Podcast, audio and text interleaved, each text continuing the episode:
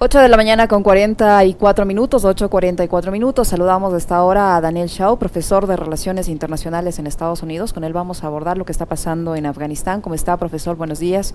Bienvenido, gracias por acompañarnos en Punto Noticias a través de Radio Pichinche en Quito, Ecuador. Le saludamos a Alexis Moncayo, quien le habla a Licenia Espinel. ¿Cómo explicarnos la situación por la que atraviesa Afganistán después de 20 años de intervención norteamericana que al parecer, de acuerdo a las propias palabras del presidente Joe Biden, no han dado resultado en cuanto a generar un ambiente de democracia en ese país. Él ha señalado ayer que no se arrepiente de su decisión de retirar las tropas estadounidenses de este lugar y que el objetivo de la misión de intervención de los Estados Unidos fue evitar un ataque terrorista a, a su país y no de generar las condiciones para crear un Estado democrático en Afganistán. ¿Cómo entendemos lo que pasa ahora? Buenos días, bienvenido. Bienvenido. Buen día, Yesenia, Alexis y a Pinchinche Comunicaciones. Gracias por la invitación. Eh, el gobierno nuestro norteamericano, sea Bush, Biden, Obama, Trump, han gastado por encima de un trillón, un trillón de dólares en esta guerra, en esta agresión contra el pueblo afgano. Y al cumplir ya 20 años, el mes que viene, ¿qué han logrado? Esa es la gran pregunta. Bueno, eh, desde el punto de vista de nosotros, que somos antiimperialistas, que estamos contra la guerra, no han logrado nada para el pueblo afgano. Le han dado más escasez, más miseria. En el 2018 se, eh, ellos bombardearon más que en otro año. Entonces, con todo ese apoyo del ejército eh, gringo, sin embargo, sus fuerzas locales en Afganistán nunca pudieron controlar más que algunas provincias. El talibán siempre tenía hegemonía eh, cultural, hegemonía económica. Eh, bueno, del punto de vista de la clase dominante de aquí, sí, eh, ellos aprovecharon, sacaron sus ganancias de esa guerra. Las grandes corporaciones de armamentos, de misiles, de bombas, siempre aprovecharon uh, esa, esa guerra, ¿no? Y cuántos miles y miles, estamos hablando de 250 mil eh, soldados norteamericanos que fueron a Afganistán, eh, que sufrieron lo que tuvieron que sufrir y, hay que destacar que el pueblo afgano fue que más eh, sufrió. ¿Cuántos soldados nuestros hoy en día tienen trauma? Em, han perdido sus, sus brazos y sus piernas entonces, bueno, Yesenia, estamos hablando de dos décadas de una ocupación y invasión y guerra ilegal, criminal, unilateral por parte, pero también con el patrocinio de la Inglaterra y, Francia, los otros poderes imperialistas. Bueno, una gran injusticia, una de las injusticias más grandes del siglo pasado y de este siglo. Hola Daniel, un gusto saludarle desde acá, desde Quito, Ecuador. Eh, ¿Cómo queda eh, la administración Biden y el gobierno demócrata eh, de cara a lo sucedido ahora en Afganistán? Sobre todo tomando en cuenta las declaraciones del, del, presidente Biden de las últimas horas, en las que él dice, bueno, nosotros no vamos a hacer nada si es que en realidad el gobierno y las Fuerzas Armadas de Afganistán tampoco quieren dar pelea, así que nos vamos. Sí, bueno, eh, Biden habló ayer por 22 minutos y al decir que el pueblo afgano no ha hecho lo suficiente, es hipócrita. Ellos son que más han luchado, más han sufrido. Hay que destacar en 1978 la revolución social y política eh, socialista que se dio en Kabul y a nivel de Afganistán.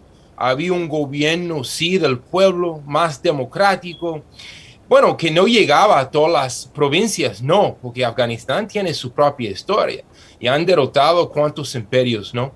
Con respecto a Biden, bueno, Alexis, tu pregunta es importantísima. Lo puedo em, responder de tres maneras, porque depende. La derecha, la extrema derecha, los que están a favor de la guerra y el racismo y la xenofobia, como Breitbart y Fox y Newsmax, ellos están diciendo Biden es un cobarde. Biden abandonó Afganistán. Um, Biden abandonó a nuestros aliados. Pero esa gente está utilizando un lenguaje humanitario atrás de ese camuflaje humanitario. Lo que le interesa es la dominación geopolítica, la hegemonía gringa, la bandera gringa que está donde quiera, tienen miedo de Rusia y China y su influencia. Ahora, según la segunda perspectiva, la perspectiva de CNN, de, NBC, de la, del mismo Biden, ¿verdad? Que él es el, vocero más grande ahora de los demócratas. Eso fue la decisión correcta. Esta guerra iba a seguir cinco años más, 15 años más, 20 años más. Fue una guerra que no se podía ganar. Em, ellos, ellos siguen con la misma, eh, la misma agenda geopolítica, guerra contra Irán, em, una guerra comercial por lo menos y otra forma de guerra ideológica contra China, contra Rusia. Entonces ahí no cambia mucho, pero claro, perdieron ahí en Afganistán y el mundo entero puede ver desde otro punto de vista, la tercera punto de vista antiimperialista, podemos ver claramente que el ejército más fuerte en la historia del mundo, de nuevo, igual que en Vietnam, igual que en Irak, fue derrotado. Eh, con todas las armas más sofisticadas, con, un trillón de dólares, cuántos soldados em, muriéndose por el imperio, fue un gran, gran, gran fracaso. Entonces, de verdad, esa respuesta depende si uno está aprendiendo CNN Fox o una voz, unas voces independientes como ustedes. Eh, profesor Chao, eh, estamos frente eh, nuevamente ante la amenaza terrorista internacional mundial. este, ¿Este regreso de los talibanes a Afganistán constituye un triunfo de Al Qaeda? Es una buena pregunta. Em, así lo va a expresar de nuevo la prensa amarillista de la derecha. El talibán sí, claro, tiene toda una historia de represión de la, de la mujer afgana, pero al decir que eh, aquí la burguesía le interesa los derechos de la mujer afgana es una gran hipocresía. Siempre fue una excusa para justificar sus maquinaciones en Irak, Afganistán, en el Medio Oriente. Ellos siempre buscan esos pretextos, ¿no?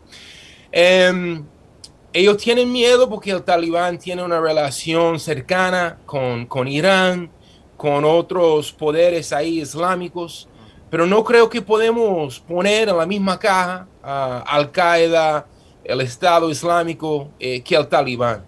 El talibán ha hecho un llamado a otros sectores de la sociedad afgana. Hemos visto también las imágenes alarmantes de personas tratando de huir de Kabul, de todas las formas, hasta ganándose en los, en los últimos aviones que salen. Y ahí entonces sale toda una propaganda que Gringolandia es la salvación y la mejor democracia. Entonces tenemos que cuidarnos mucho con esa propaganda. Nosotros podemos tener todas las críticas desde Ecuador, desde los Estados Unidos de Talibán, pero se ve claramente, Yesenia, que el Talibán tiene mucha influencia porque tiene 20 años ahí en sus cuevas, en un terreno difícil. Eh, en el 2017 Trump bombardeó con, supuestamente, entre comillas, la madre de todas las bombas a Afganistán. En el 2018 se soltó más bombas que nunca. Sin embargo, los soldados del talibán, y cuando digo soldados, me refiero no, no solamente al, al sentido militar, sino los soldados ideológicos, porque tienen sus tradiciones, tienen su trayectoria, sea correcto o no, quién está en el poder ahora en Kabul. Entonces, bueno, eso ahí está un poco complicado, pero yo creo que hay que diferenciar entre Al-Qaeda y el Talibán. El Talibán no tiene esa historia internacional de bombardear, pero hay que ver ahora, eh, su propaganda ahora están dejando algunas a mujeres en las televisiones como periodistas, pero claro que la prensa norteamericana a favor del imperialismo nunca va a destacar nada que sea más complejo. Todo que tenga que ver con el talibán o cualquier enemigo del imperialismo es ataque 100%. No te van a dar nada contradictorio o dialéctico. Ahora, Daniel, eh, ¿cuánto, ¿cuánto pesa en esto? Lo, lo mencionaba hace un momento nuestro invitado eh, de alguna forma, pero ¿cuánto pesa en esto la geopolítica y esta suerte de pospandemia que estamos empezando a, vivir, ¿no? Porque eh, Afganistán va a quedar en medio, como un conflicto vivo, en medio de la disputa geoeconómica de los Estados Unidos, de China, de Rusia. Em, yo junto, digamos, a todo lo que es Occidente, Europa con, con, los Estados Unidos, pero está Rusia y está China también. Em, ¿Será que esto va a servir a los Estados Unidos para nuevamente reavivar el discurso de la lucha antiterrorista, eh, que la, probablemente la puedan mezclar con esta también corriente que hay en contra de todo lo que llaman izquierda, comunismo, etcétera, etcétera. ¿Podemos correr ese riesgo o yo estoy ya delirando? Bueno, mira, hay que destacar, Alexis, que bajaron la bandera gringa, pero la bandera rusa eh, está alzada ahí. La bandera china está alzada ahí. Exactamente. Ya se reunieron con esas embajadas y embajadores. O sea, el talibán tiene sus componente, componentes políticos también y diplomáticos. No podemos verlos sencillamente como la prensa del occidente como terroristas. Ellos tienen su estrategia no se visten nada más en, las ropas tradicionales musulmanes, se visten también con saco y, corbata. Ellos son más sofisticados de lo que Fox y CNN expresa. Creo que la confianza gringa, cuando digo gringo no me refiero al pueblo norteamericano, sino al, gobierno, a la clase dominante, yo creo que la confianza está muy baja ahora mismo. Es un momento oportuno por el multipolarismo, la multipolaridad Em, que verdad eh, perdieron en Afganistán y van a seguir perdiendo porque lo que la historia se ha demostrado desde Ho Chi Minh en Vietnam y desde los afganos contra el imperio británico, no se puede vencer a un pueblo en su propia tierra, igual que los indígenas.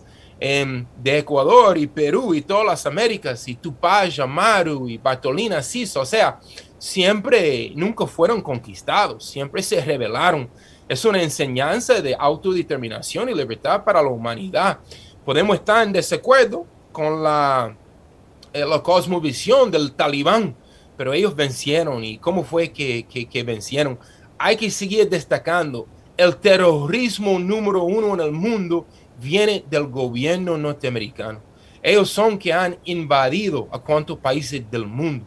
Ah, el plan Cóndor, el nuevo plan Cóndor contra Ecuador, contra Bolivia, Em, el miedo de que haya cambios en, Brasil. Entonces hay que hacer todas esas conexiones internacionales y destacar siempre el terrorismo del Estado eh, gringo y todas sus guerras contra los pueblos de África, de Asia, eh, que esos son crímenes de, lesa humanidad también. Y la prensa de aquí nunca eh, destaca eso.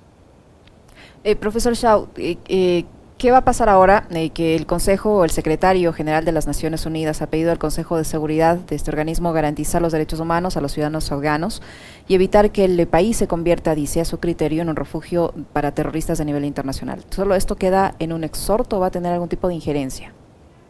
Sí, es una buena pregunta. Bueno, las Naciones Unidas siempre ha funcionado como un juguete, eh, como una jugada en las manos eh, del gobierno norteamericano y sus pequeños aliados en Francia, Japón y, la Inglaterra, em, no tiene mucho poder. Cuando las Naciones Unidas de una vez se ha parado de verdad en defender los pueblos explotados y oprimidos del mundo.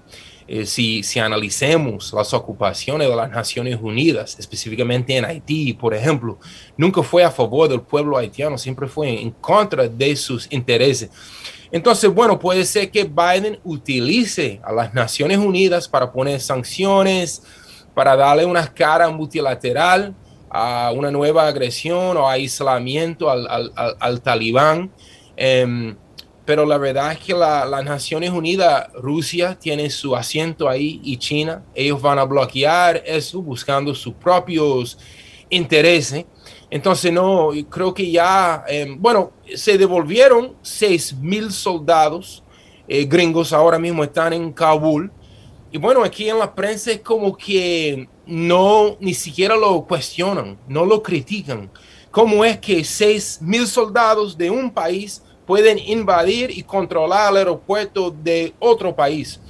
Em, el pueblo afgano es un pueblo soberano, cualquier, igual que cualquier pueblo del mundo no son los gringos que tengan ningún derecho de llegar y invadir y porque ellos han presentado toda una dinámica de los, de los viejos vaqueros y los indios, como se decía aquí. Los buenos son los gringos y los talibán, los afganos son los malos. Y no es así. los gobiernos de Bush y Obama nunca le interesaba para nada la educación de los niños o las niñas en Afganistán. Cuando analicemos cuánto dinero fue robado, cuánto dinero se perdió, siempre había proyectos de USAID, no tan diferente como en Ecuador o en África. Pero los, pero los, vendedores de armas, eh, digamos, siempre estuvieron a favor de esta política, ¿no? Claro, y hay corrupción no solamente en, las grandes compañías armamentarias, sino también aquí hay un estudio que se llama Escuelas de Fantasmas, estudiantes de fantasmas, porque muchas de esas escuelas y contratos de cientos de miles de dólares nunca llegaron. ¿Y cómo va a ser que unos gringos van a, poner una escuela? Suena muy, bien para los muñequitos, pero el pueblo afgano tiene su propia espiritualidad, su propia trayectoria, y que lleguen unos de afuera y digan, las escuelas van a ser así, y los libros van a ser así, los maestros van a ser así, es una broma. Eh, así no funciona la historia. El pueblo ecuatoriano que va a forjar su propia historia, no nadie de afuera, igual en, en Afganistán. Muchísimas gracias al profesor Daniel Shaw, profesor de Relaciones Internacionales en Estados Unidos, que ha estado con nosotros conversando sobre la crisis en Afganistán. Muchísimas gracias, profesor Shaw. Muy amable, Daniel. Gracias a ustedes. Gracias. Fuerte abrazo.